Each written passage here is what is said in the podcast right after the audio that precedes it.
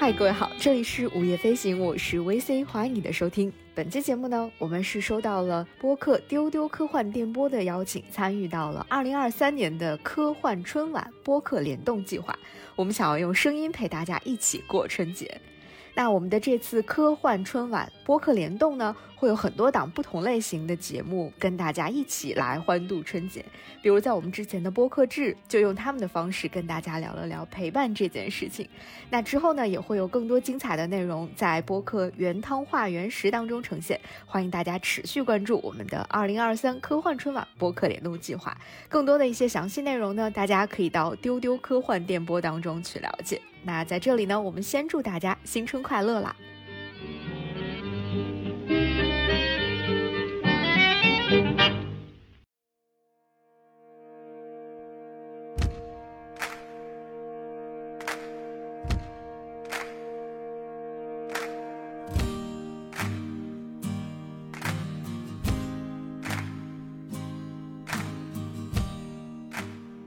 那，我们的这次科幻春晚的联动主题呢是陪伴。那我们的午夜飞行也想要在这个五味杂陈的年末岁尾，和大家一起去打捞起这一年当中的一百个惊呼“哇哦”的瞬间。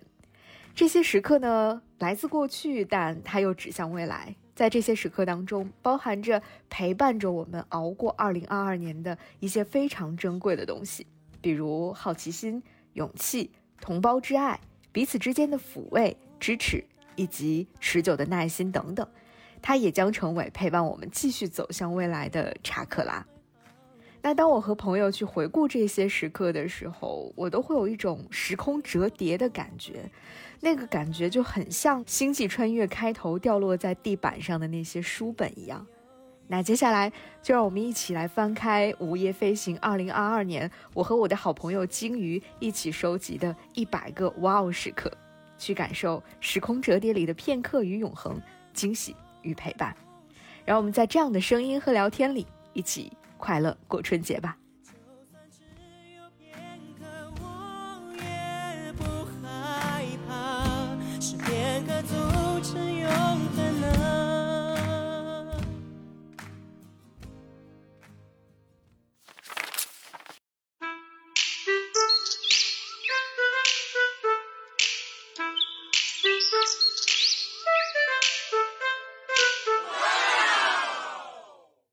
是新春特辑，所以我们想要跟大家就是更热闹的聊一聊天，所以呢，我们就请来了我的好朋友鲸鱼，请他跟大家打个招呼吧。Hello，我是鲸鱼。上一次鲸鱼是跟我一起来聊，呃，九人的那个话剧对称性破缺的时候，还有遗愿清单啊，对，在另外一档节目遗愿清单里面也跟大家分享过一些他自己的对生死的一些看法呀等等。然后今天是我们。在年终岁末的一次盘点，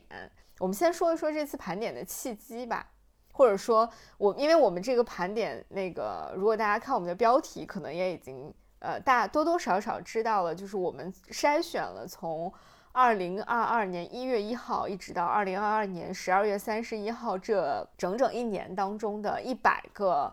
哇哦的 瞬间，就是人生的很多。这种细碎的高光时刻，或者是很细碎的这种瞬间，总是能够带给我们更长久的一个支撑的力量。它就像是一个短暂但是又非常及时的充电。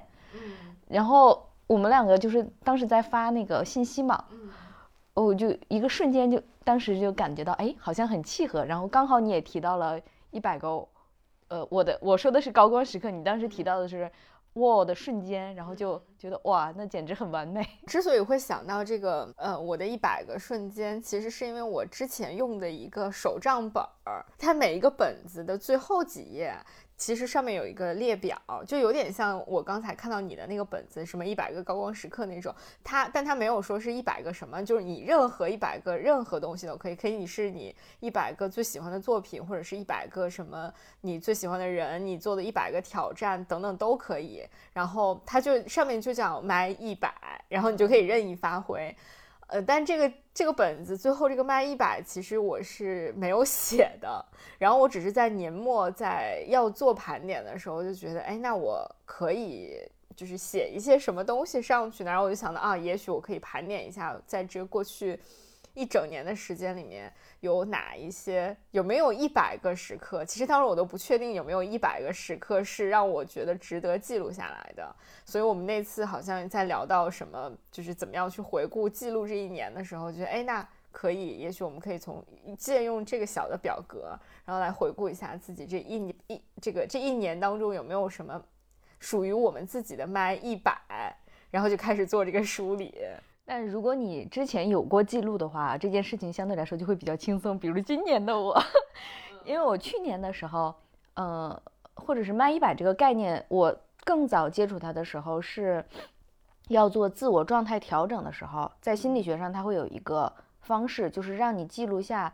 嗯，你体验非常深刻的。高光低谷，还有不同的重要的十个十个十个时间段的重要的事情，来看你的整个的走势和变化。那当中有一个环节就是怎么样来提振信心，它就是你就把这一个环节放大，就是把你非常重要的十个、一百个，你从小到大到留到现在留在你记忆当中最深的事情写下来，写的越详细越好。情绪、环境涉及到的人，你的所有的想法，你都把它记录下来，它相当于是对自己的一个梳理。所以这是我最早接触到这个概念。然后第二次的时候，就是在去年年末的时候，其实我就会梳理一遍我自己的一百个不一样的事情。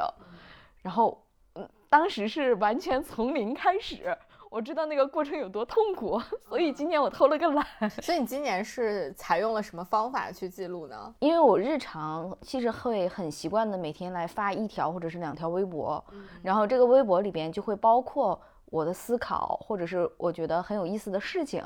那今年就很简单，我就只需要把我的微博从头到尾读一遍，我就可以快速的想到我当时。呃，就是为什么记下这件事情和它带给我的感受，我基本上也是 参照着我的微博记录，然后结合了我的呃手机相册，然后呢，因为我从九月八九月份九月吧，应该是我从九月开始会记录每一天的那个好事，就是每一天的好事发生，所以这也决定了。我的麦一百里面，就是看我们前也稍微的交换了一下彼此的记录嘛，这也决定了为什么我的麦一百里面大部分都是一些很愉快的时刻，然后你的那个一百里面就就相对来说比我的这个要更丰富，他的情绪表达更立体一点，好像。对，我觉得我的这一百个里边可能包括着一些我观察到的事情，然后包括一些思考的东西。然后还有跟成长相关的一些内容，那嗯，有一些成长可能不是来源于绝对正向，它可能来源于痛，嗯，所以，但总的基调感觉百至少百分之九十五，它也是正向的，只是说，哎，对，不有一些可能是中性或者是。会反向思考的东西，就一种很奇妙的感觉。这也是为什么我们其实之前在说，呃，我们去回顾这一年的一百个瞬间的时候，我一直在提到一个时空折叠的那个，一一直在提这个词，就是给我的一个很大的感觉，就是我在这一年当中反复的体验时空折叠感，就是它很像是，就我觉得可能也是跟今年的经历有关。就是我发现，呃，以往我们在历史课本中，或者是在更遥远的一些年代里面发生的一些事情，好像突然之间一下子走进了现实。这个可能是带给我时空折叠感更更更重的，或者说带给我更深的时空折叠感的一个非常深刻的体会，就是你可能发现，呃，某一个时刻，你生活当中的很多事情就像。几百年前发生在古罗马城邦当中的某一件事情一样，然后突然之间你身处的一个，比如说某一种传染性疾病，它的状况就像呃一百年对几百年前发生在就是某个意大利小镇或者西班牙某一个城市的事件是一样的。那那个那种感觉，那种时空折叠的感觉，对我来说是更强烈的。或者说，当我突然发现社交媒体上出现了一些言论的时候，呃，那个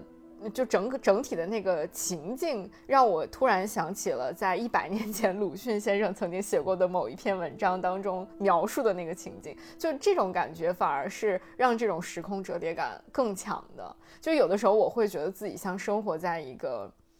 科幻电影里面，就是因为我我有一个特别喜欢的科幻电影，就是呃《星际穿越》，就是我今年反反复复的会想起这部电影来，而且。就很巧的是，在二零二零年有那么一段时间的空档期，电影院是没有新电影可以上映的。然后当时就是因为我们家附近有一家卢米埃影城，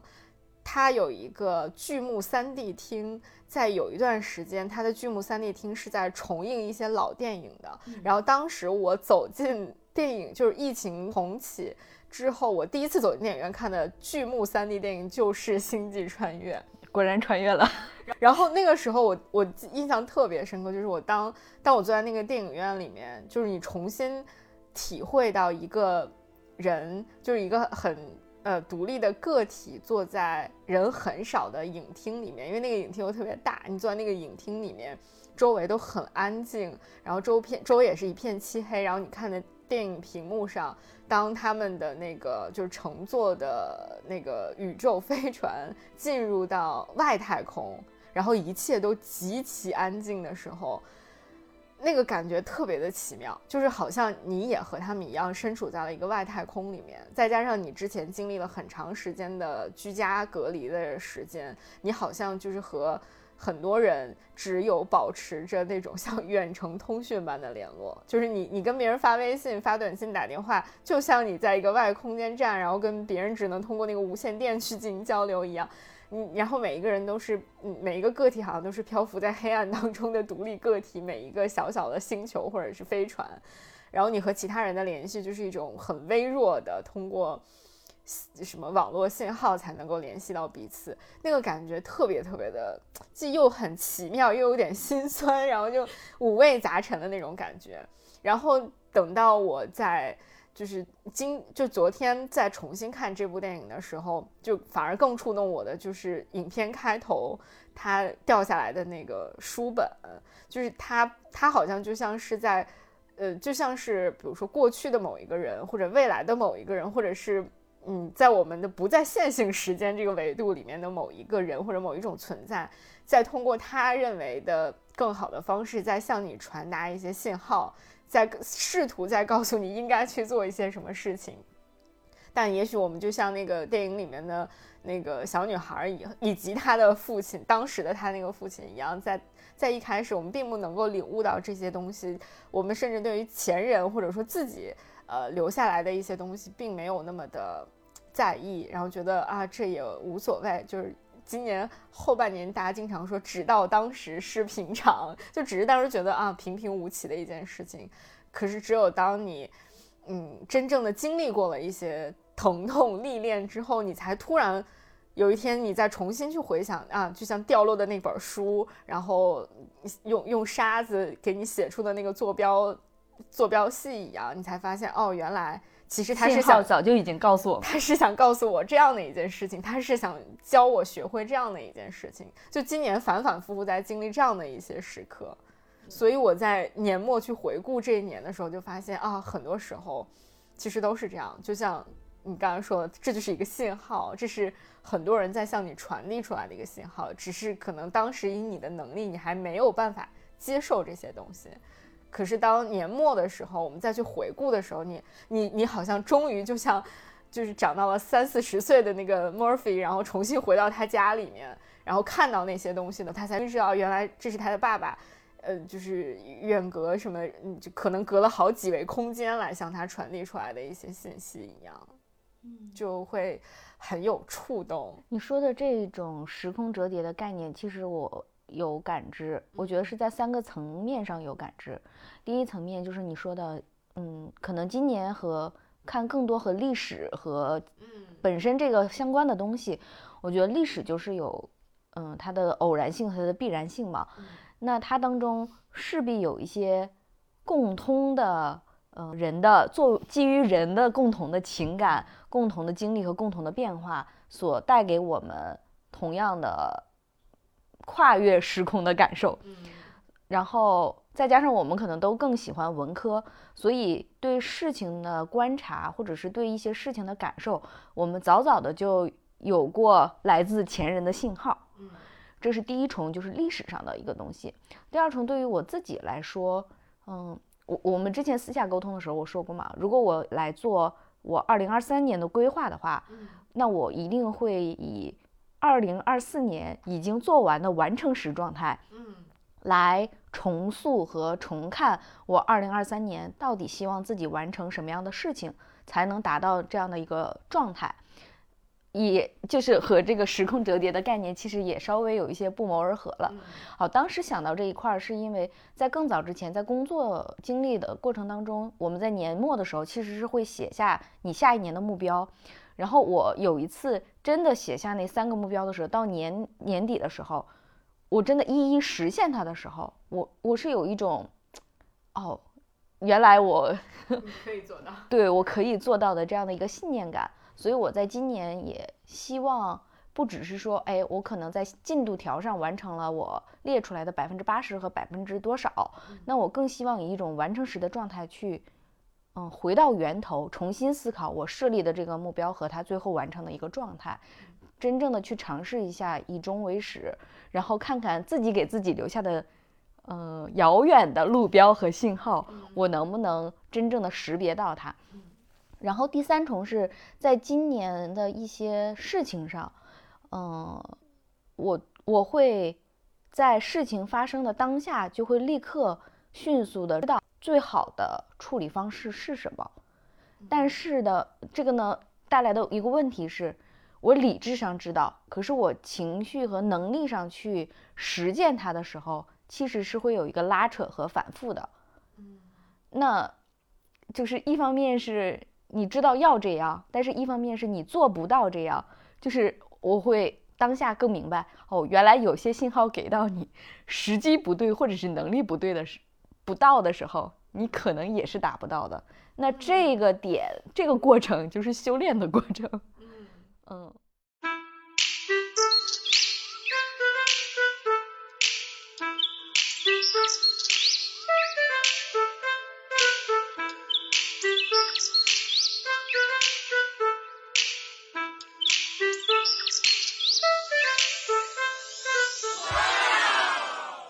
们可能描述的都是在我们总结或者是回想这一百个瞬间的过程当中的一些想法，然后接下来我们就可以进入到我们究竟筛选出了哪些，就是这一百个瞬间是什么。但因为我们不可能在节目里面把。呃，每个人的一百个就是二百个瞬间全部都展示出来，所以我们之前就提前做了一个小小的沟通，说我们可以把这些瞬间做一个分类，就是比如大致是包括哪一些部分的，然后我们就可以针对这个来彼此，就是如果我们有共同的部分，我们可以共同的来分享一下；如果有不一样的地方，我们可以听一听彼此的一些很精彩的瞬间，在这些瞬间里面，也许我们可以。就是找到更多的，比如说彼此的时空映照，或者说彼此的一些呃陪伴和被陪伴到的一些时刻。我觉得今年当我筛选这一百个瞬间的时候，有一个很明显的感觉，就是虽然今年可能和大家在物理层面上彼此见面、聊天、陪伴的时间可能是很少的，但是呃，其实大家的这种就是一直好像都是在。在被陪伴，或者是你陪伴着别人的，就可能这种陪伴甚至不限于说是朋友、家人之间的这种彼此陪伴或者远程陪伴，很多时候可能是你陪自己和自己之间的陪伴，或者自己和更大一点的存在的陪伴。比如说刚才我们提到的历史，一些嗯伟大的人物，一些作品，一些很或者甚至是自然，在和这些东西。非人的这种存在的，嗯，相处和陪伴的过程当中，好像也获得了很多，呃，能量也好，力量也好，这些东西可能是以前我们和密集的跟人去接触的时候，没有时间、空间和心力去体会的那个部分。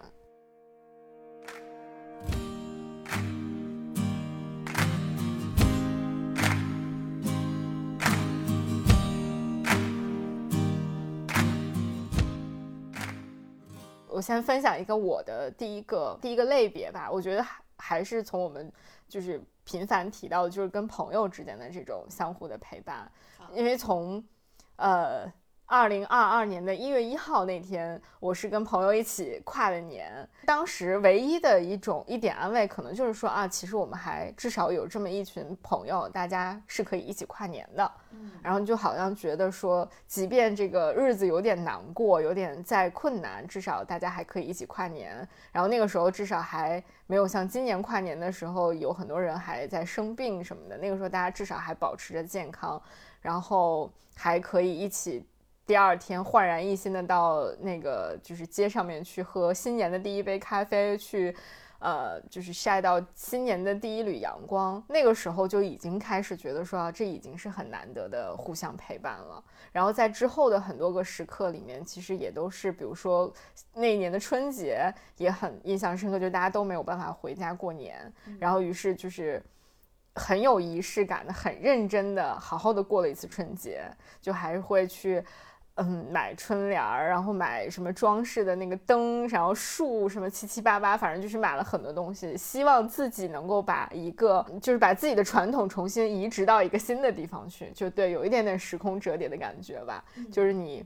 但是只不过这种折叠可能是你的身份互换了，以前你是。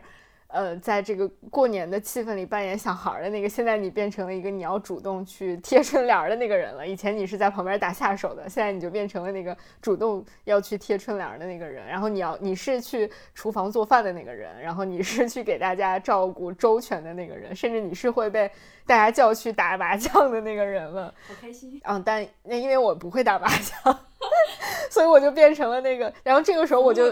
我就又变成了在旁边看的那个像小朋友的那个角色，就很多后来的很多，这其实这一年当中你细数一下每一个节日，呃，你也没有办法，可能以前就是你就出去玩了，呃，但但在今年这整个一年里面，你所有的节日你都只能够选择在家。然后搞一个小小的大家一起庆祝一下的仪式就 OK 了。但这三年的确是结结实实的锻炼了我这个能力。然后我今年的这个一百个 Wow 时刻里面有一条，就是我发现到年末的时候，就是刚刚经过的那个跨年，十二月三十一号的时候，我已经可以非常相对来说比较轻松自如的去招待朋友来我家吃饭，然后去做出一些。不不仅仅是大家一起涮火锅这样的简单的菜，还可以做一些，还还可以做一些其他的菜式，然后还而且就是以前朋友来我家，呃，我去收拾碗筷也是对我来说很头疼的一件事情。但是今年呢，就是我发现这个过程也变得非常的丝滑，我可以很快就把这些事情都做完了。我觉得这是这三年我的一个非常大的收获。哦，好棒啊！对，我觉得的确跟。就是很多时候，因为可能随着我们的年纪越来越大，然后你和朋友之间的相处，与其说是朋友，就慢慢可能在变成就类似于家人的那种关系。嗯，就因为你们会一起过一些节日，一起怎么怎么样，就是一起共度一些时刻，你就慢慢变成一些家人。就像刚才我们在之前就是聊天的时候也提到。就是你我们关于家人的内容，其实，在一年 一百个哇哦时刻里面，相关的内容并不是很多，很多时刻都是你和朋友在陪伴度过的。然后慢慢，他们可能他们的身份也渐渐的变得不仅限于是朋友，可能就像你的家人一样了。这个也是我，我觉得在不同的城市，如果离家越远的话，就是陪朋友的这条线会越重。嗯，因为像正常来讲。就是人有三个主要的情感支撑嘛，爱情、亲情和友情。然后又作为独生子女，我们肯定在亲情这条线上相对来说的连接就本来就少一点，羁绊少一点。然后在爱情的这条线上也差不多，它更可能没有那么稳定。然后呢，在友情的支撑上，就它必须要有一条是足力的，它是能够让我们觉得安全的，是有我们的那个底。底层的对对，这这句话真的是，就是我在今年有很多可能无法调整的那个瞬间，都是被朋友接住的，所以他真的是能够让我们有最后的一个退路和留底的那个时候，我觉得他还挺重要的。然后我的跨年，我本来跨年的时候是在是自己在家，我在听课。太努力了。不不不是不是，是因为我确实也没有什么特别的事情，嗯，然后呢也没有想要刷的剧呀，或者是想要看的一个东西，我觉得那个日常也能干。当然听课好像日常也能干。然后那个时候刚好也在有有一个相当于充足的时间去完成我当时的那个一些课程的内容嘛，好，所以就在听课。然后，嗯，但是就我我说过，这一年就是会有很多突然的一个事情。然后当时是在跨年的时候，有一个有十年没见的同学朋友，他从国外回来，然后要处理一些家里的。让人心烦的事情，好，然后也刚好他到北京了，那我们就通了一通电话，然后这一通电话一直打了四个多小时，嗯，就完美的通过电话，就通过电话跨了年，嗯，然后这一种很特别的体验，然后当时哎我留下了一个印象就是，哎呀。有的时候，原来不去计划什么，可能只是活在当下，也还挺有意思的。生活会给你足够多的意外和惊喜，然后看你怎样去招架它。但以这种嗯长途电话的方式，就是长时间电话的方式一起跨年，也很就是就很很很美好，然后也很浪漫的感觉。对，就虽然可能它出乎你的意料，对，虽然它的内容可能并不全是非常愉快部分，但是。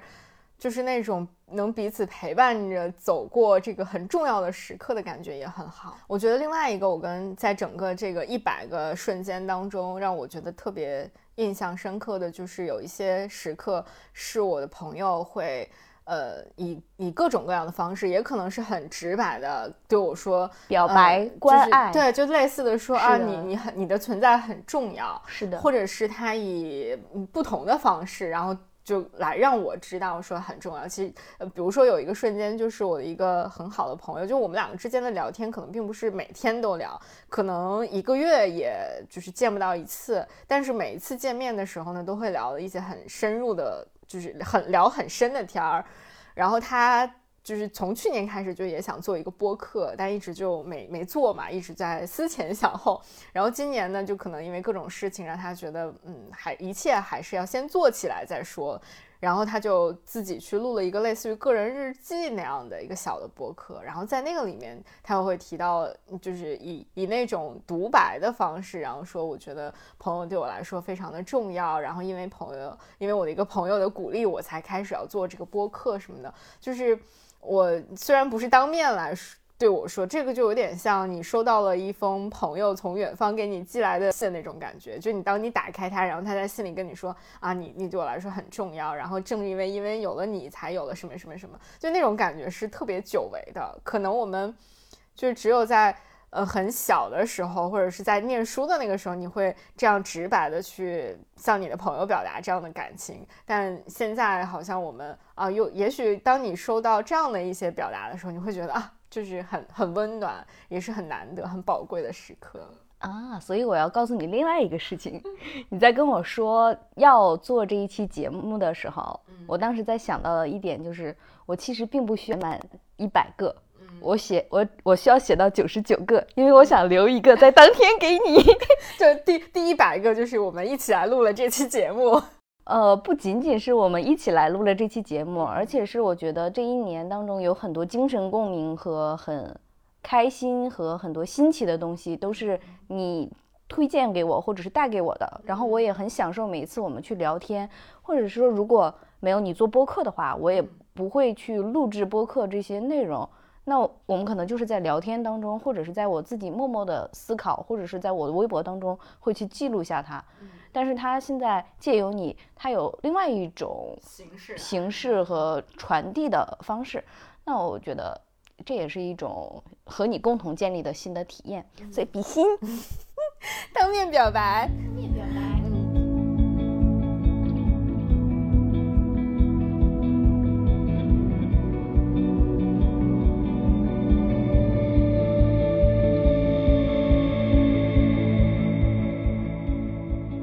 刚你提到播客嘛，我觉得播客也的确是一个特别特殊的节制。像我今年说到，呃，就是跟朋友的一些陪伴，很多时候建立起这个链接的。呃，戒指也是通过播客来建立起来的。比如今年有一个很重要的时刻，对于我来说，就是在年初的还是在年终的时刻，我现在有点记不太清楚，应该是在比较年初的时刻，我们就终于建了一个听友群。其实，在之前就很多人会问说啊，你你们有没有听友群，或者是有没有类似的社群？我一直都对这个事情是心存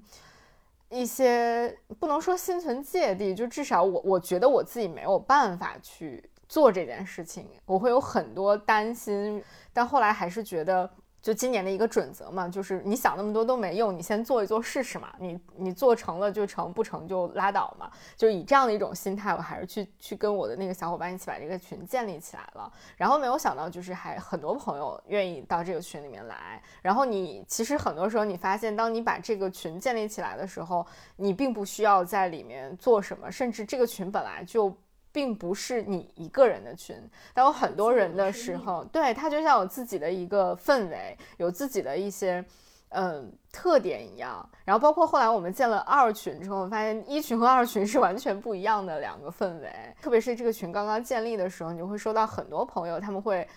愿意来表达说，呃，他们很喜欢听哪一期节目，哪一期节目给他们带来了一些什么样的感受，甚至还有一些朋友会说。啊，就是我们今天这里开了什么什么花，然后很想拍我的花分享给大家。这其实也是一种特别远程的陌生人之间的陪伴，但你们其实又不是完全的陌生人，你们也是因为这个节目认识的一些朋友。然后他是另外一种，可能是另外一重意义上的朋友，并不是你现实当中见过面的朋友，但你们是通过节目认识的，有一些共同喜好的朋友。然后我就经常会在群里面看到，比如说啊，大家会分享今天的夕阳，分享今天的月亮，分享自己不同城市今天的天气什么，这都是一些很细碎的。东西都是很很细碎的瞬间，但是当这些东西拼凑在一起，共同呈现在这个聊天界面上的时候，它又会呈现出一个很感动的，就很动人的一个短暂的一个小风景。就你你会看到啊，世界甚至是世界各地的落日，就嗯，就中国的落日、西班牙的落日、什么日本的落日，就那种感觉还是挺美好的。分享本身就是一件很美好的事情，然后分享。又分享的是美好的东西，又借加倍了。对，然后每一个人在善意的那种出发点下，他花费着自己最珍贵的时间去做这个事情，所以这一切都会让，嗯，这种看似折叠又呃细碎的瞬间就格外有温度。我我我觉得我有太多像你说的，有朋友来就是表白，嗯。呃，是比如说在他在雪地上去写名字，就是很高兴认识你啊，就是这种。但是是女生哈，嗯，然后你会觉得哇，就，哎，好感动，很对，很美好。然后还有一个朋友是他自己，其实今年一开始体检的时候会体检出那个肿瘤标志物过高，啊，当然实际上。这个结果是没有什么坏的影响的，但是对于没有任何这类经历和经验的人来说，你首先接受到这个信心是对人的非常紧张和恐惧。然后我一开始是不知道的，但是最让我感动的那个点是什么？是他在默默消化这个恐惧的时候，他还不忘记交代他老婆。他说我有两个很重要的朋友，他们还没结婚，说我 份子钱我都已经想好了要留在遗嘱里。就是我知道这件事情的时候，就觉得又好笑又感动又贴心的，就很贴心。我说这个当然还是要你努力赚钱，最后亲自给我呀。然后还有一个瞬间是，就是我说的，就是真的情绪很荡，但是被朋友接到的那个瞬间。呃，情绪很荡的那个状态下，是觉得我可能看得到一些事情，也做不到一些事情，甚至是可能我。就是做不到一些事情，然后那个朋友其实是我说，呃，初中的时候比较学渣，嗯，但是我我觉得人的智慧和方向是完全不同的。他感受到了我当时的那个状态之后，他就是真的没有，就是很努力的去逗逗我开心，然后去在做隔空陪伴的一些事情。他会讲以前的一些。在他记忆里的事情，然后来肯定我，就是这种很用心的状态和很用心的陪伴，会让你在那一刻觉得老友真好。就这些这些点在每一个那个当下，或者是每一个现在，我重新去看微博去，或者是重新把它写在这个瞬间当中的时候，我都会有一种无比温暖和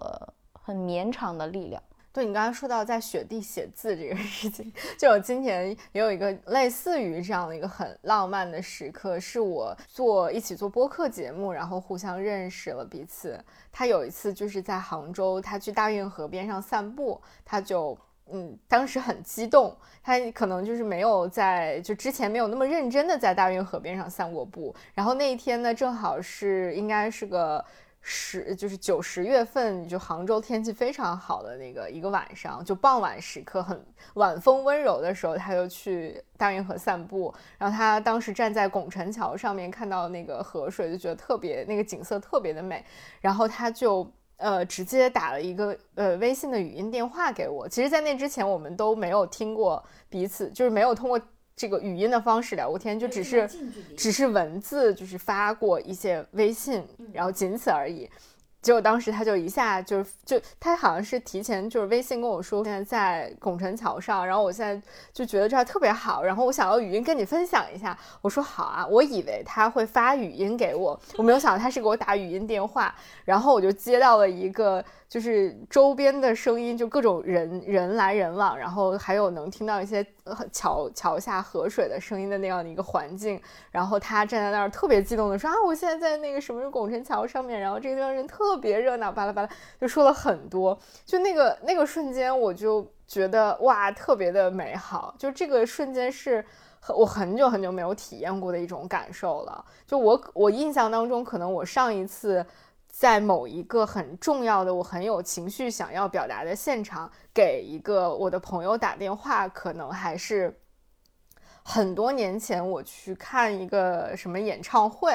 应该好像是孙燕姿的演唱会吧，应该。然后在那个演唱会上，因为我当时另外一个好朋友并没有在北京，他也没有办法去看演唱会，所以在孙燕姿唱到某一首我们都很喜欢的歌的时候，然后我就打电话给他，我说啊，现在孙燕姿要唱什么什么歌了，然后我们一起来听这首歌。然后听完那首歌，我说啊，那好了，那我要继续听歌了。就那个是很久很久，可能都是在一一二一三年的时候了。感觉真好。对，所以你想从一二年到现在已经十年的时间过去了，那我就又重新体验了一下这样的感觉，就被折叠了，就哇，就真的就是你好像仿佛带你回到了十年前的你的那个感觉，就哎，这样的一些时刻会让我觉得啊很棒，就是如果没有这样的一些，就是这个时候又要感谢一下播客，如果没有播客，可能也没有。就没有办法认识到这样一些很有趣的朋友。我我今年会有很多很奇妙的认识朋友的新途径，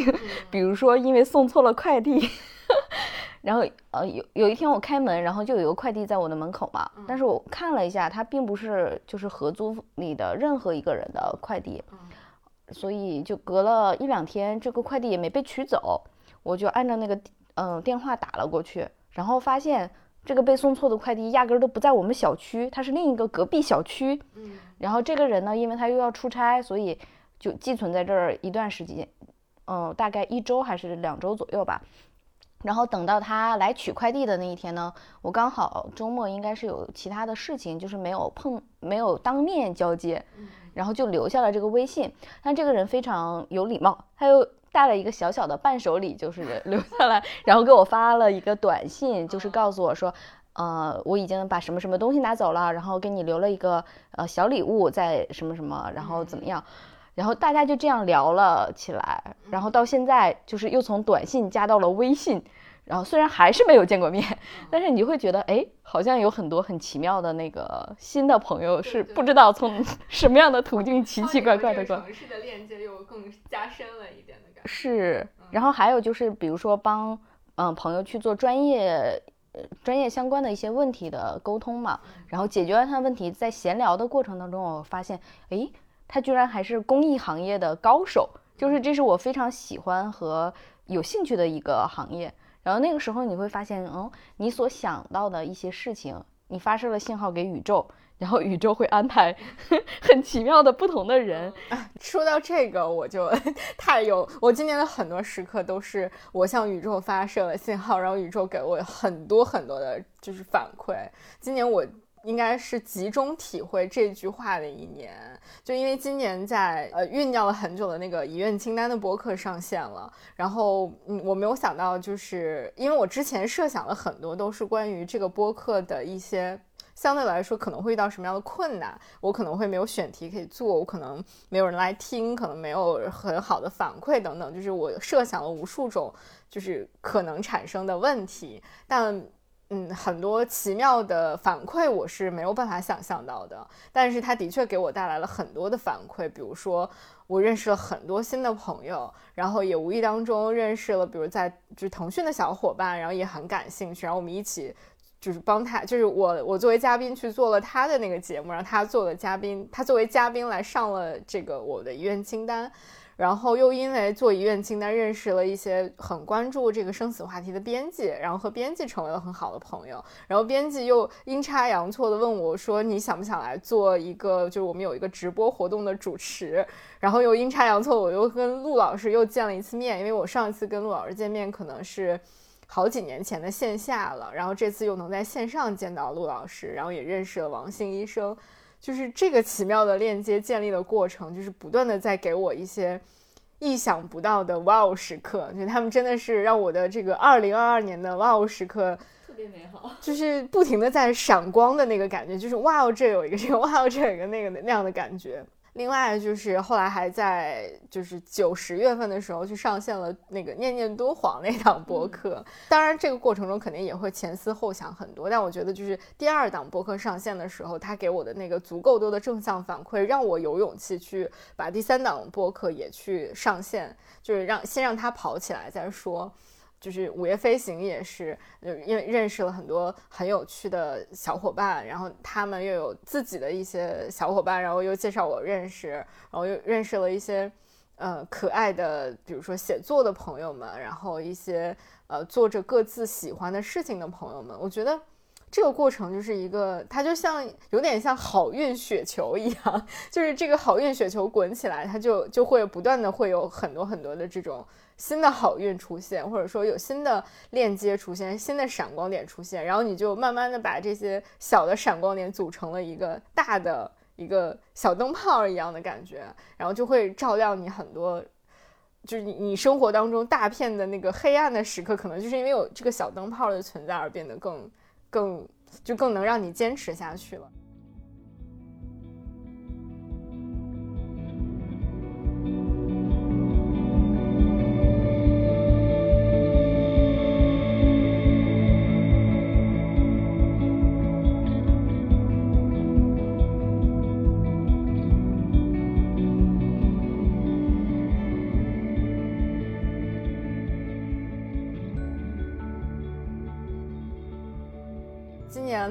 来说很重要的一重陪伴，其实或者说组成了我的这个一百个哇哦瞬间当中的一个很重要的部分，其实是我跟很多，也许还在世，也许已经不在世，也许就是来在不同的世界存在的这些一些遥远的创作者的这种所谓遥远的呼应吧。我觉得这个对于，因为今年很多时刻是我在家里面在看电影、电视剧、看书，然后。呃，就是跟，然后遇到了很多很多创作者的一年，所以今年包括我在做自己的年度总结的时候，也没有再像以前那样，我就列，比如说什么十大什么电影、十大电视剧，然后我就专门列了几个对于我来说今年很影响我的一些创作者，然后这些创作者可能他们的年纪、他们的性别、他们的国籍，甚至他们生活的年代都是完全不一样的，比如说像。就是有很年轻的中国的一个年轻的女孩，就是一个很很有才华的导演，叫滕雨涵。她的那个最近的一部很很好的片子，然后刚刚入入围了鹿特丹电影节的一个就是一个一个竞赛单元。然后我去看了她的 B 站，然后去看了她的一些自己做的一些很有趣的视频，我就觉得。嗯，它带给我了很多，就是那种让你感受到如何去找到自己很蓬勃的创造力的那个感觉。我记得我有一天晚上就是看他的 B 站视频，看到凌晨三四点钟，就是我看他每每一条我都会去看，然后很认真的看完的那种。我觉得那那个时刻是我久违的感受到了。就是当你看到有一个人非常有蓬勃的创造力，而且去勇敢的表达自己，他甚至不避讳去谈自己曾经很痛苦的那个创作时刻，他的心里遇到了各种各样的问题，他的情绪遭遇到了各种各样的创伤，但这些都没有阻止他去探索自己创作的脚步的时候，就你看到一个二十岁的女孩去在面对屏幕说这些，你就会觉得特别的棒。所以那个那个是我久违的，就是整个二零二零二零二二年久违的熬夜时刻，然后也是我觉得哇哦，就是发出这样感叹的一个时刻。然后除此之外，就是我看了很多其他不同国家的一些不同领域的创作者吧，比如今年我看了很多日本喜剧的，就是日本喜剧创作者的一些东西，我觉得给了我很多的治愈和抚慰，然后也让我就是。就感受到了喜剧的另外一重魅力吧，可能之前感受到的就是中国的一些喜剧的魅力，然后当这些。你你最初感受到的喜剧魅力，在商业大潮的冲刷之下，逐渐的变味儿的时候，你可能反而能从这个日本的喜剧创作者们身上获得一些更纯粹的力量。我觉得那个也是一些让我觉得很大开眼界的时刻。嗯，还有一些创作者呢，就他们也不能算是创作者，我觉得可能更多的像老师，而他们的确也是老师。有很多老师现在开始在 B 站上面去，呃，就是开一些课程。然后比如说我特别喜欢的戴锦华老师，嗯，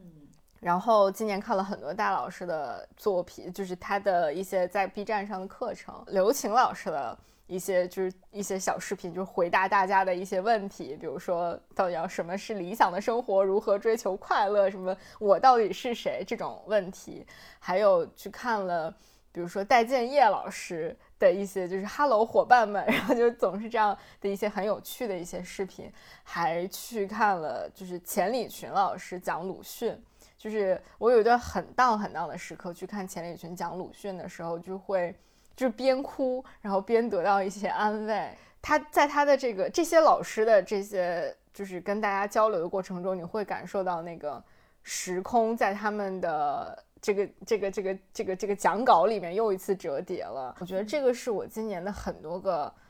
这个一百个哇哦时刻里面的很珍贵的时刻，就是我仿佛又回到了课堂，就是回到了那种就是坐在大学教室里面听一个很我很尊重的长者或者一个老师来跟我讲一些掏心窝子的话的那个感受，我可能。在这种方向上获取的会更杂，也有可能像你说的，就是通过一些创作者他的作品，嗯，当中去获得不同的东西。包括我一直在跟你说，我说我今年可能看到的书比较多的，应该是像台湾的作家。然后那我就会发现，台湾的作家他们很明显的一点就是情感极其细腻，笔触总是落在生活上，然后他会带给你。普通生活当中，嗯，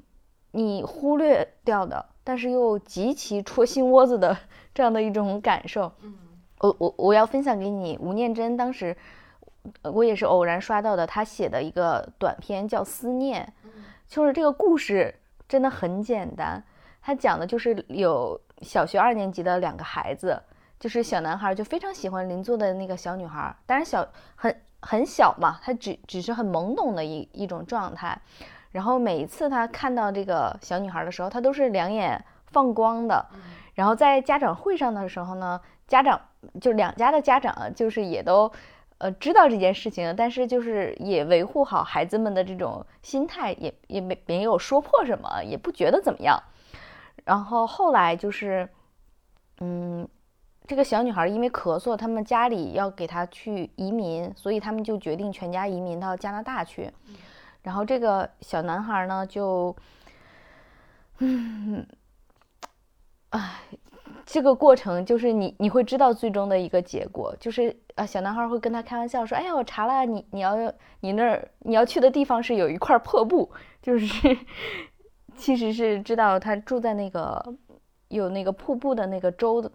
所在的位置，他提前小男孩会提前找到他能够看到的一些东西，然后跟这个小女孩去做分享。然后后来这个小女孩就走了，就全家移民了。然后从那以后，小男孩其实也没有说过什么想念呀，或者什么。爸爸可能也会去问他说：“哎呀，你你会想念他吗？或者是怎么样？然后再有一次打扫教室卫生的那个过程当中，这个小男孩在曾经小女孩坐过的位置上发现了头发，然后他就拿着这个小女孩的这个头发就卡在那个椅椅子还是凳子缝的那个位置，他就很兴奋的，就是跟爸爸说说，你看这个是不是他的头发？怎么怎么样？就很开心。然后那一刻，哎，我我我觉得。因为我知道那个结果，所以我每次到这儿都会觉得情绪很有波动。嗯，然后爸爸就问他，他说：“那你要留下来做纪念吗？”然后这个孩子就忽然安静下来。嗯，他非常用力的不断的摇着头，然后就冒出了不知道忍了多久的眼泪。嗯，嗯，吴念真在这件事情里边。我觉得他的笔触其实最后是收到了，就收到此为止，嗯，就真的是到此为止。就是我们知道这个孩子用力的抱住他爸爸的腰，把他的脸贴在爸爸的胸口，然后非常忘情的嚎啕大哭，然后始终也没有放放掉那个两绺发丝。其实分离就是这样，一点一点，有的时候分摊到一生里要去忍耐的一件事情，所以。他有的时候触动到你的东西，就用很纯真的东西，但是他其实是一直会勾起你的一些情绪上的东西。然后甚至我记得我在之前看到一个，嗯，台湾的制片人，就是他在讲他的妈妈的，嗯，故事，然后讲他成长的一个经历的时候，哦，我整个看完就是整个人懵掉。我很难想象，一个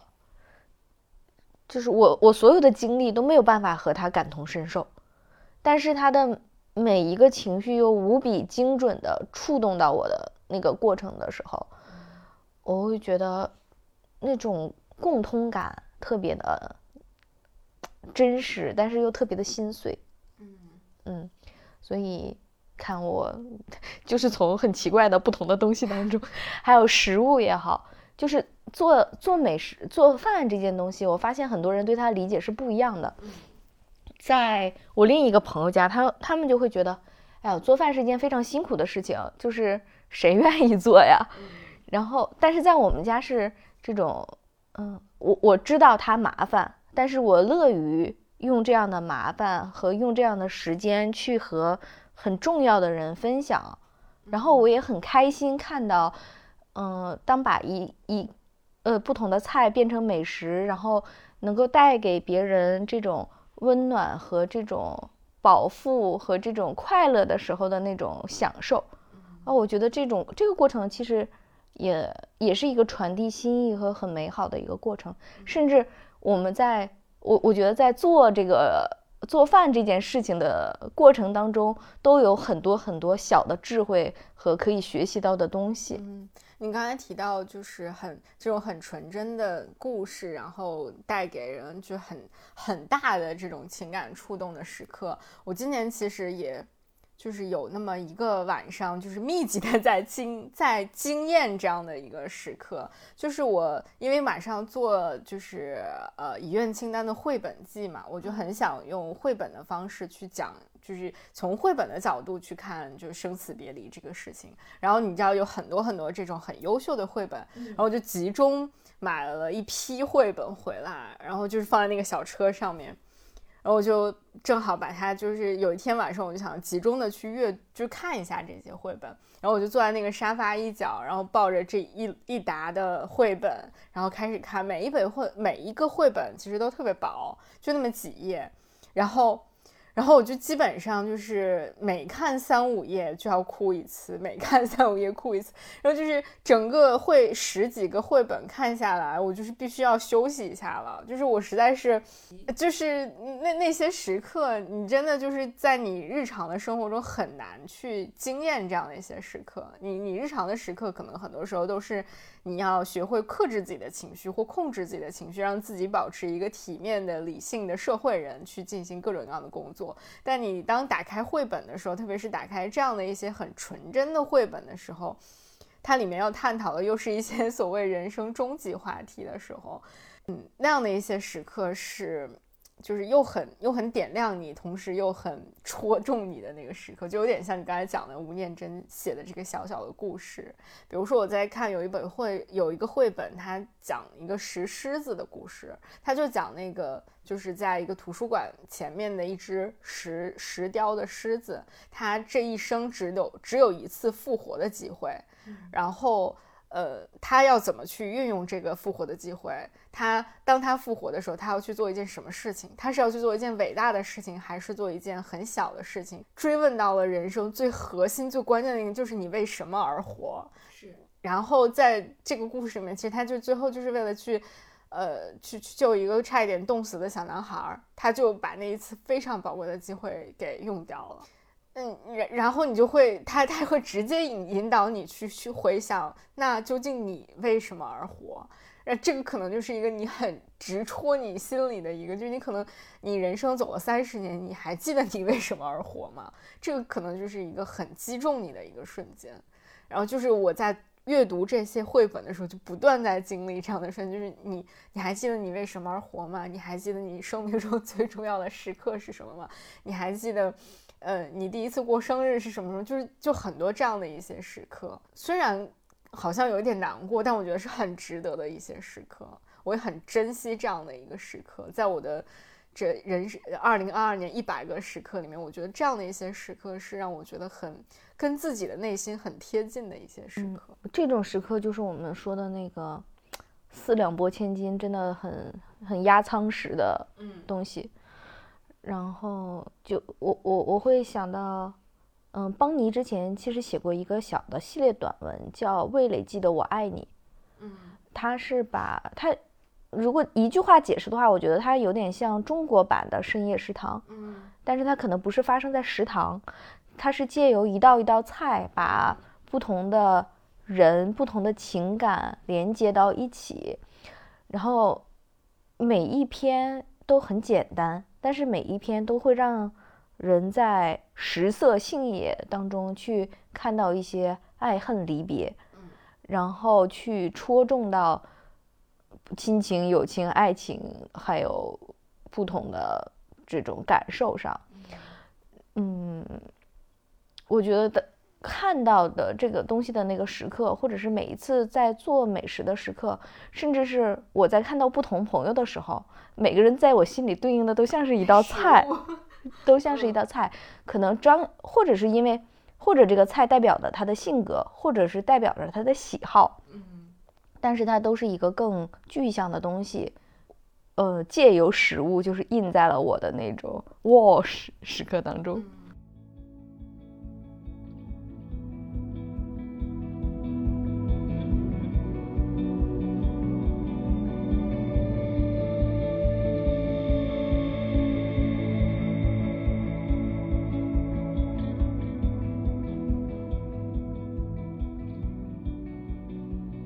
正好我们说到就是就是记忆啊、陪伴啊这种家人啊之间的，我们可以说一说。刚才其实我们在盘点的时候有提到说，跟家人的这个部分其实相对来说的比例并没有非常的多，可能因为我们就很久也没有回过家了，然后可能仅限于远程跟家人去进行一些交流。那今年和家人在就是相处过程中的一些 wow 时刻。有有打捞出来什么吗？哦，我我今年，它时刻虽然占比不高，含金量很高，纯度呃纯度极高，就是因为姥姥今年的身体不好嘛，呃，刚好在一个疫情的空档期，就是我我真的是回家了一趟，我真的在火车上体会到了什么叫一波三折，就是我临近。到家还有几个小时的时候，我收到了一条信息，叫姥姥不行了，然后我的心情就哐掉到谷底，然后过一会儿好像又缓过来点儿，然后我就平稳了一些，然后就这次真不行了，然后我我真的是在那一晚上回家的卧铺上，我压根儿就睡不着，就是到 心一直在提到真不行了之后就就没动静了，你知道吗？你发了什么样的信息回去都没有人。回应你，然后我完全处在一个不知情，然后又没有办法得到任何反馈的这这种状态下，然后我就很，我就强迫自己，我说安静下来，我说保留一点点精力，要先尽量打个盹儿。第二天，因为我并不知道我可能要遇到什么样的情况，然后到第二天早晨，嗯，应该是度过危险了，差不多能缓过来。然后就，就是那一刻还是会觉得很庆幸，就是赶得及一些事情。然后在那一周的时间里边，就是嗯，因为没有其他的人，就只有我和我的大姐去轮流照顾我姥姥。我的手机从来没有。能拿在手里的时候，就是，嗯，因为他已经很瘦了嘛，然后他没有办法一个姿势待很久，而且他心脏不是很舒服，这样的话他要要不停的翻身是吧？不不不是翻身的问题，就是相当于他躺下几分钟，他就要坐起来一会儿，躺下坐下躺下坐下。我在第一天的时候，整个一个腰酸背痛加搞不定他。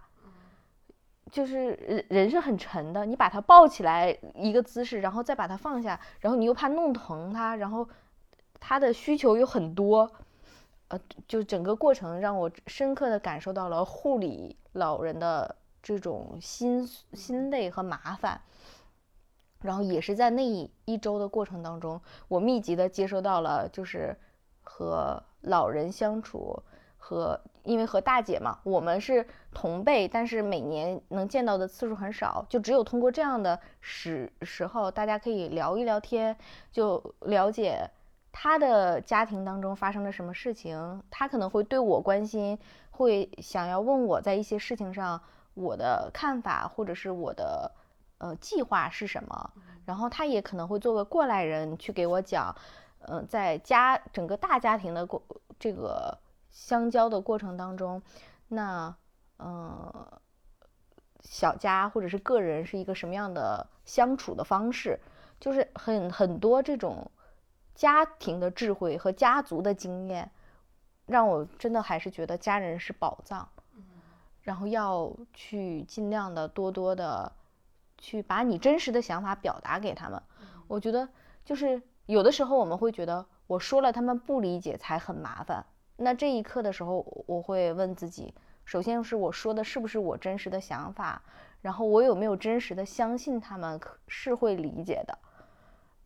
嗯，当这一切都理顺的时候，就会觉得还是挺美好的。它就不再是一个你需要分散精力去做对抗的事情了，它会变成一个助力。它会告诉你这一类的事情，可能以家里的价值观和观点，它。会怎么样去处理，也有可能会提供另外的一个更好的方式，是我以我的经验完全想象不到的。那这些就是在聊天过程当中，我会发现，哇，我大姐好聪明啊！哇，这种处理方式好智慧啊！哇，哦原来我们家庭整个有这么这么正的一些呃想法或者是观点，然后。所有的这些时刻，其实都是在一个一个交流、沟通和这种碰撞的过程当中产生的。嗯，所以就是这些点，当时让我觉得，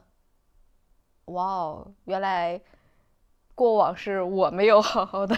去把这一个部分去深刻的呃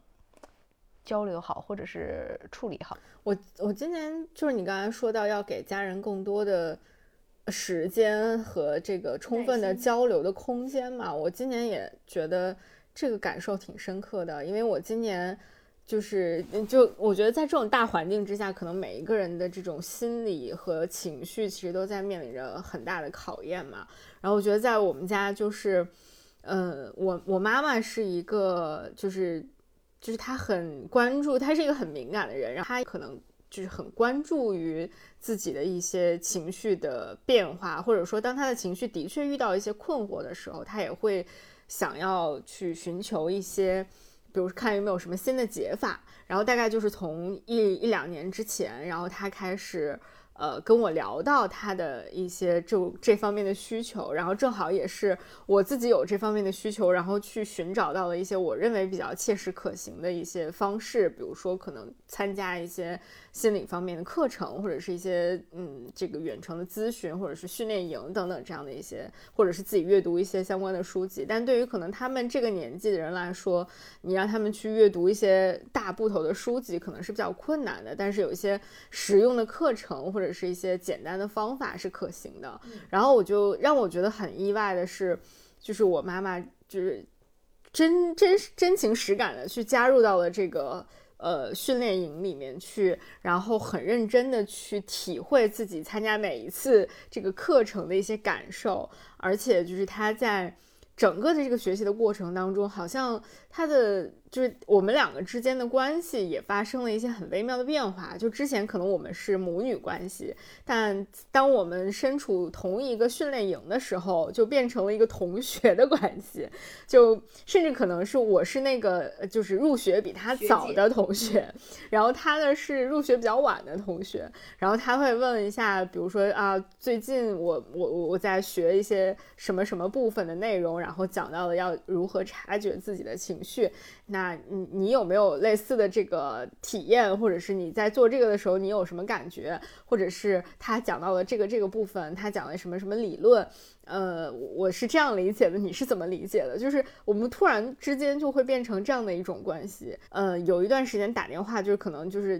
典型的那种呃家长和子女聊天，就啊最近怎么样呀？忙不忙？累不累？吃什么没吃什么？你要多穿衣服什么？然后就可能没有什么别的可以聊的了。但从自从他就是开始学习一些心理学的知识，我们聊天的内容就变成了这种呃同学之间的沟通。变成了啊，那个今天学了什么部分，然后这一周怎么怎么样，然后我觉得很有用，就是会变成了这种经验沟通或者是病友交流的感觉，就这种感觉还挺奇妙的。这个是我觉得，嗯，在过去的三十多年的时光里，我从来没有，就从来没有大家建立起来过这样的一种关系。那我觉得这个是带给我的一个非常全新的体验。这个可能是让我很多次都感受到哇哦的 一个时刻，就啊，原来我们还可以这样聊天，原来还可以聊这些东西，就这个是让我觉得很惊讶的一个部分。但同时，我觉得还挺高兴的，就是给了我一个很好的切口或者一个很好的入口，让我知道说我原来是可以通过这种方式来关心和关怀他们的。可能之前我能够给予他们的关心关怀就是。买东西或者对对对对，就你买买买点什么东西吧，然后给你寄点什么营养品什么这种很，嗯，其实我觉得那样那样的一些方式是一种比较不出错的大而化之的一种关怀。反正这东西有就聊胜于无，或者是有或者是没有都大差不差，你反而并不能够知道他真正需要的是什么，他确切知道是什么。那可能借由这样的一个很特殊的方式，反而能够让我知道，哦，他其实是这样的，他其实需要这样的一些内容。而且，因为我们可能聊到的是一些你、你、你的一些情感，甚至是一些你比较脆弱的情绪，可能是焦虑，或者是一些呃，就是比较你、你情感当中比较细腻的那个部分。那当我们可能聊到这样的一些部分的时候，反而会更让彼此更坦诚了一点。就是好像是啊，你焦虑吗？啊，你焦虑，我也焦虑。然后啊，我们都说彼此很焦虑，就好像是我们，我们都把各更脆弱的一面展现给了对方，然后就反而大家变得更坦诚了，就是省去了很多这种猜测、推测、推。就是，这种很多各种纠结的这个过程，你就直接知道啊，那我可以怎么怎么样去去帮到他，或者是我可以怎么样去做我觉得我可以去做的事情。我觉得这个是今年让我觉得很很很大的一个收获吧。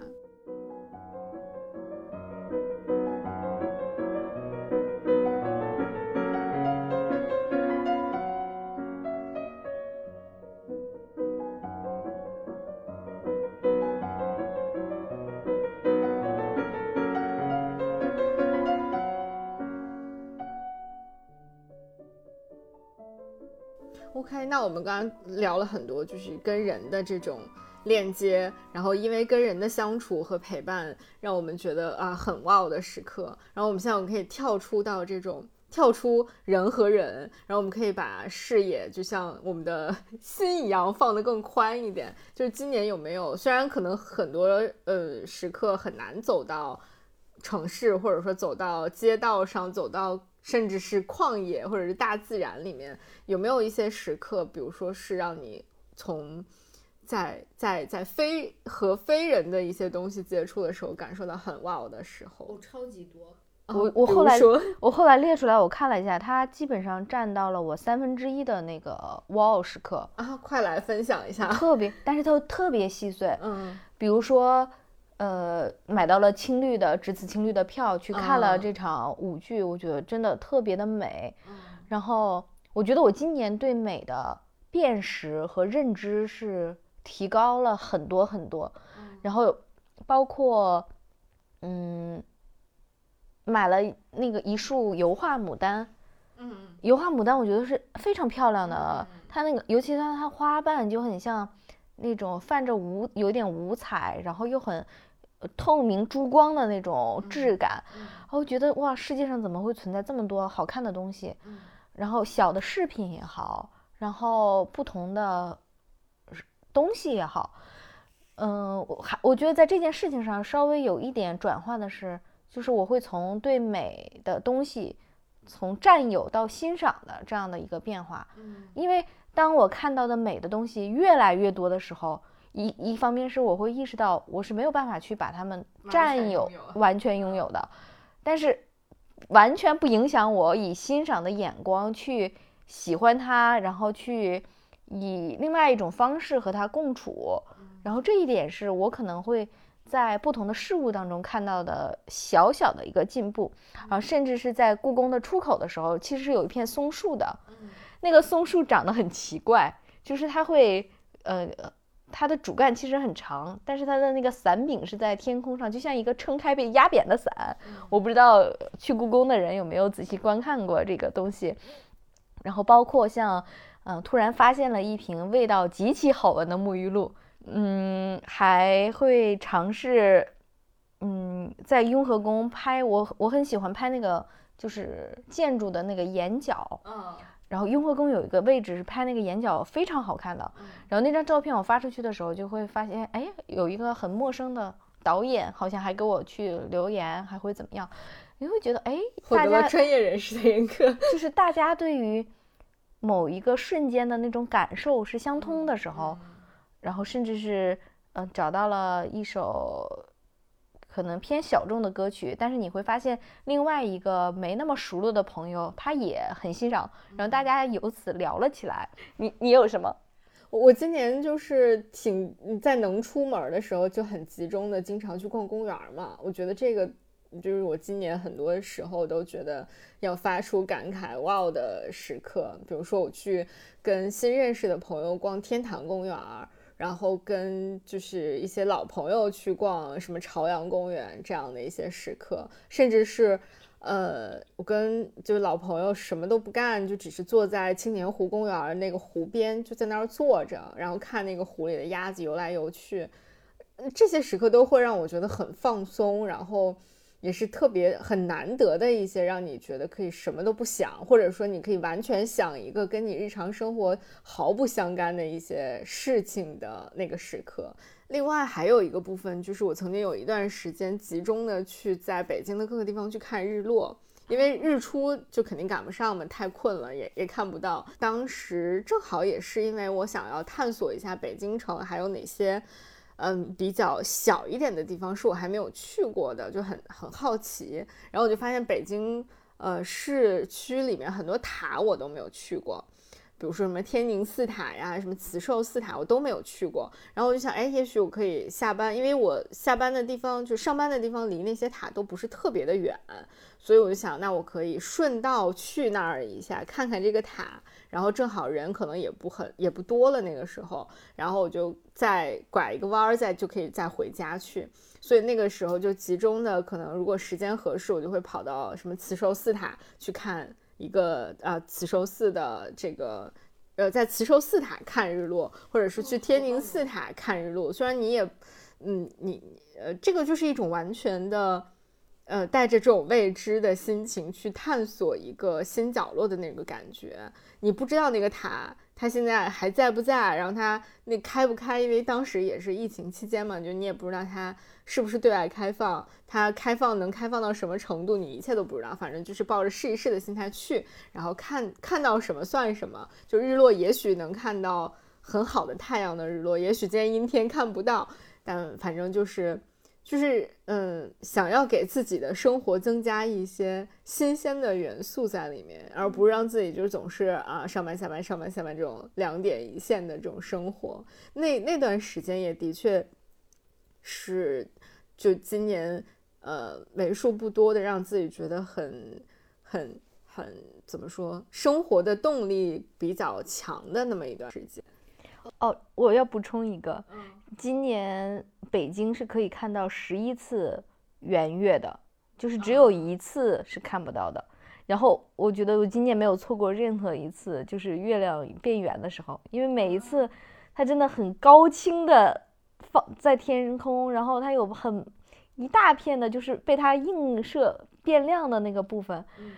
真的太美了，就是每一次我就觉得哇，月亮都可以这么好看。看来我们的确是越来越懂得欣赏自然的美了，那个进入到了这样的一个阶段。然后包括就是五月份的时候，不是被关在小区里面去不了别的地方，然后我每天就是坚持会呃下楼到小区的那个咖啡馆里面去喝一杯咖啡，然后再在那个树荫底下坐着看半本书。就是这样的日子持续了好长一段时间。我也有类似的这个时间，就是我觉得那是我每天在楼下办公特别开心的时候。哦，是是。就是我我的那个小区里面是有一个座，就是座座位的那个位置，对，差不多。然后它对面就是有树、有跑道、有就是呃儿童游乐区。然后我坐在那里去看书，然后嗯看云、吹风。就是整个的那个过程，你会觉得哇，生活的节奏慢下来了，然后有时间去真正的感受我小区配套设施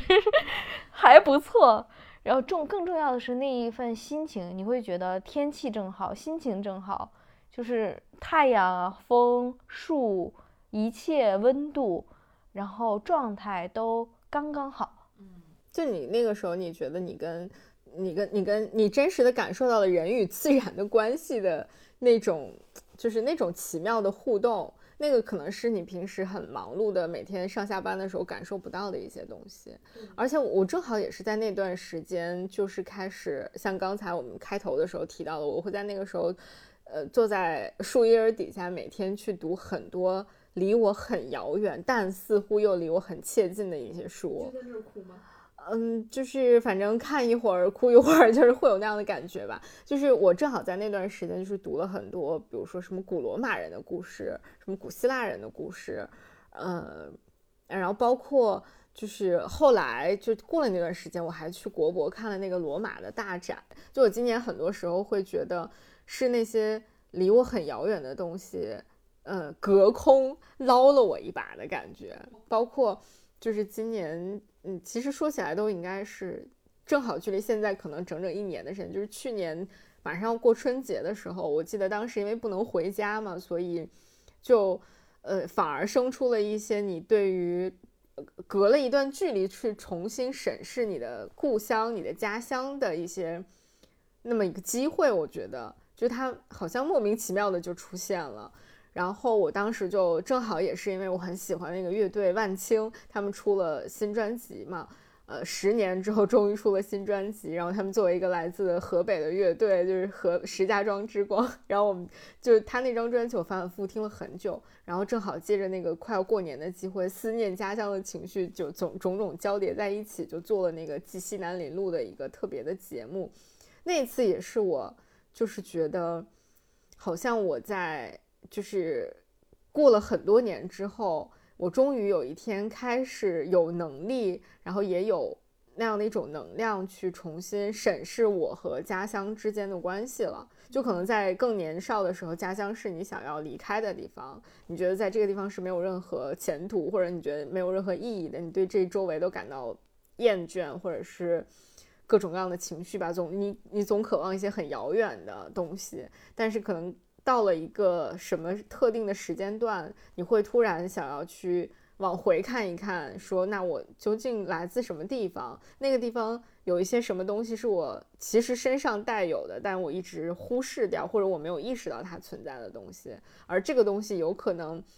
在我看到它之后，它会对我产生更大的影响。也许它，我可以从中汲取到更多的能量，或者是它能够解释我很多我也许并不理解自己身上的某部分的一些给给我一些解答。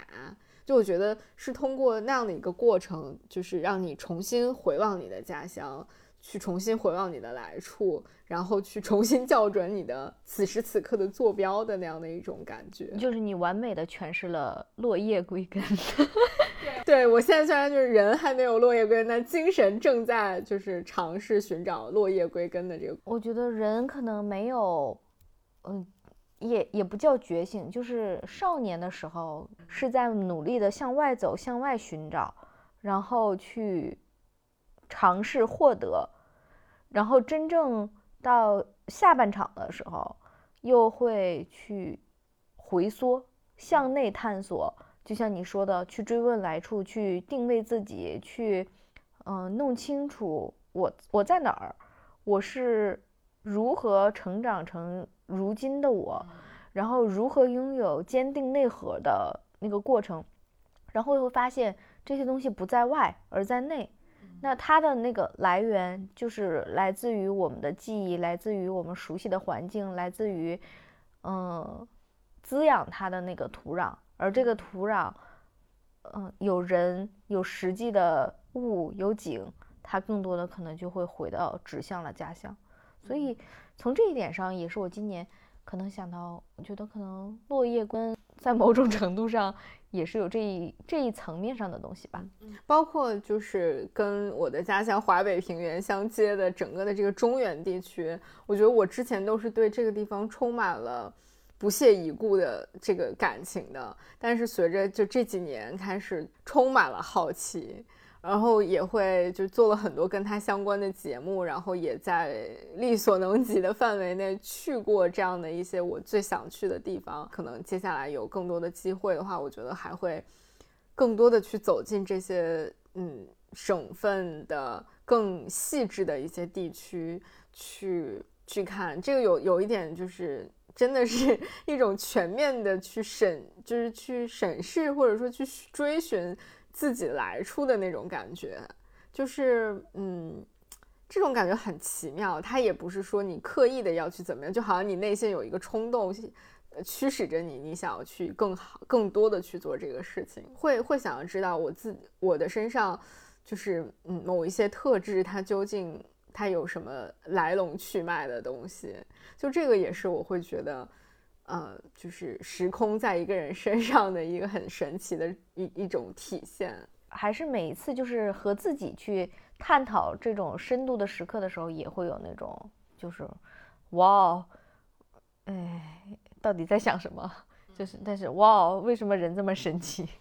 对，我觉得探索自己的过程就是一个不断发出哇的这个过程，就包括我们的这个一百个哇时刻里面，很多时刻都是跟。如果我们把它更就粗颗粒分析一下的话，就很多东西是关于自我成长、自我探索，就包括我们的很多自我成长和自我探索，其实就是在和朋友和家人的相处当中来实现的。就是你在和呃自我相处的过程中学习成长，你在和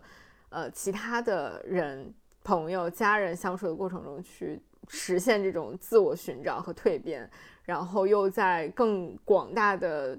土地上、自然里面去，通过和自然发生链接，然后来探寻自己内心的一些东西，包括你发现，其实最简单的和我们常相处的身体，原来也会有那么多神奇的变化。我觉得这个是一个，就是会让我们不断的发出“哇哦”这样感叹的那些时刻。就是千万不要做一棵年龄停留在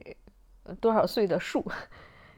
然后实际早已死去，就是那种就浪费了生命的意义。就也许你并不一定需要长成一棵参天大树，但你要你要做一个，就是很鲜活的小树苗也是可以的。好吧，我觉得我们今天好像已经聊了很多了。虽然我们没有把这二百个 wow 的时刻一一的列举出来，但我觉得我们已经嗯。刚才聊到了很多的它的不同的侧面，已经涵盖了我们的这一百个 wow 的时刻，然后也期待着我们在二零二三年可以有更多的 wow 的时刻，然后也很鼓励大家可以自己以各种各样自己喜欢的方式去记录下来这些让你觉得很值得去记录的时刻，因为。嗯，你经历过了呃一年的时候，然后也许就是你你把这些东西记录下来的当时当刻，你不觉得它怎么样，或者会有什么意义？它就像那些很闪光的碎片一样，它指向了你自己的内心，也许有指向了过去，也许指向了未来，也许它指向了任何一个你想要去的方向。我觉得都还很值得去试一试。那我们今天就先聊到这儿吧。然后期待大家可以用一个嗯更加不一样的二零二三年，祝大家新年快乐，拜拜。时间从来不回。生命从来。不会